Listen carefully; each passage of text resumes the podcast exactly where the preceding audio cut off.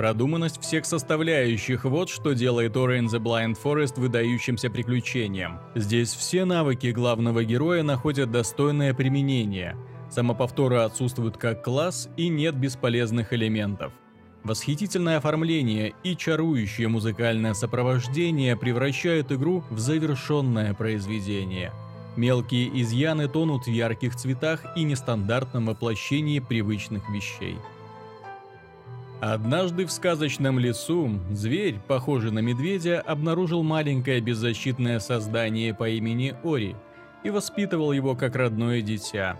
Беззаботные дни закончились, когда окружающие земли начали умирать и на деревьях перестали появляться сочные яблоки. Приемный родитель героя скончался от голода, а Ори отправился в далекое путешествие с желанием исцелить увядающий мир. Сюжет редко напоминает о своем существовании, но игре хватает непродолжительных выступлений феи и громогласных возгласов рассказчика, говорящего на каком-то таинственном языке. Создатели мастерски жонглируют визуальными образами и играют на эмоциях. История о любви и самопожертвовании пленяет с первых до последних кадров, заставляет грустить вместе с героями и радоваться их удачам. Но также тут есть интрига, а отдельных жителей леса со временем воспринимаешь по-иному. Но замечательное и ненавязчивое повествование – всего лишь маленький кирпичик в основании грандиозной конструкции. На старте приключения по двухмерному цельному миру-лабиринту Ори умеет только прыгать. Чуть позже герой встречает фею, которая помогает ему сражаться с противниками. Разминка с уничтожением злюк и простенькими задачками быстро заканчивается. Ori in the Blind Forest постепенно превращается в очень непростое развлечение. Ори осваивает двойной прыжок, учится ломать преграды, ракетой взмывает ввысь и занимается подводным плаванием – он получает возможность отталкиваться от объектов врагов и выпущенных в него снарядов. Не успевая толком наиграться с одним приемом, как Ори обнаруживает следующее, причем расширение арсенала не означает, что про старые навыки приходится забыть. С каждым шагом приключение становится сложнее. Ори скачет по рассыпающимся под ногами платформам, планирует на аналоге парашюта и ловко преодолевает препятствия. Игра вынуждает комбинировать все навыки и не терять концентрацию. Смертоносные шипы и бездонные пропасти не прощают ошибок. Механика выверена до мелочей.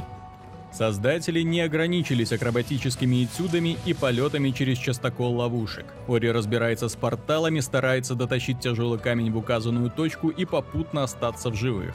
Загадки замысловатые, но без перегибов. Бывает, что герой должен думать и действовать одновременно. Очередная глава путешествия обязательно удивляет чем-то интересным вроде фокусов с гравитацией. Ни один из элементов не надоедает, одни занятости вовремя уходят за кулисы, а на их место приходят еще более увлекательные испытания. Хотя обязательные сражения со злюками тут редкость, они не воспринимаются частью декораций. Плюют савори кислотой, пикируют с высоты, отлично справляются с ролью живой преграды, мешающей допрыгнуть до цели. Стоит упустить из виду безобидную на вид зверушку, и расплата настигает мгновенно. Традиционных для многих метроидваний боссов загадок здесь не встретишь, но это нисколько не печалит. В определенные моменты Ори удирает от разбушевавшейся стихии. Он должен бежать со всех ног, без оглядки, за какие-то доли секунды принимать единственно верное решение и не потеряться в надвигающемся хаосе. Отлаженный механизм очень редко, но все же сбоит. Игре не чужд метод проб и ошибок, сказывается вероятность умереть от одного неверного движения. Иногда в феерии эффектов теряется крохотная фигурка Ори. Контрольные точки можно расставлять самому почти в любом месте. На их активации расходуется специальная энергия из ограниченного запаса. Авторы хорошо сбалансировали эту особенность. Если не транжирить сохранение, удается избежать утомительных забегов зад и вперед. По миру разбросаны тайники, повышающие запас энергии и здоровья Ори.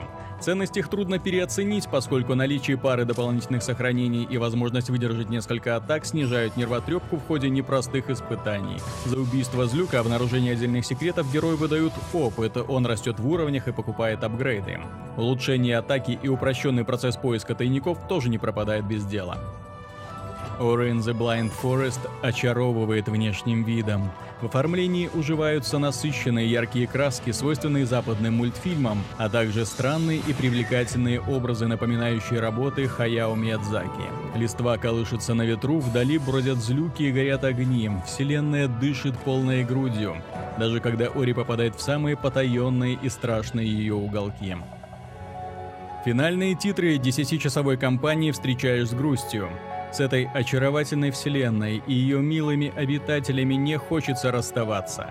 Великолепная визуальная часть и музыка являются лишь дополнением к отполированной до блеску механике с интересными головоломками, напряженными сражениями и многочисленными возможностями для демонстрации выдающихся акробатических навыков.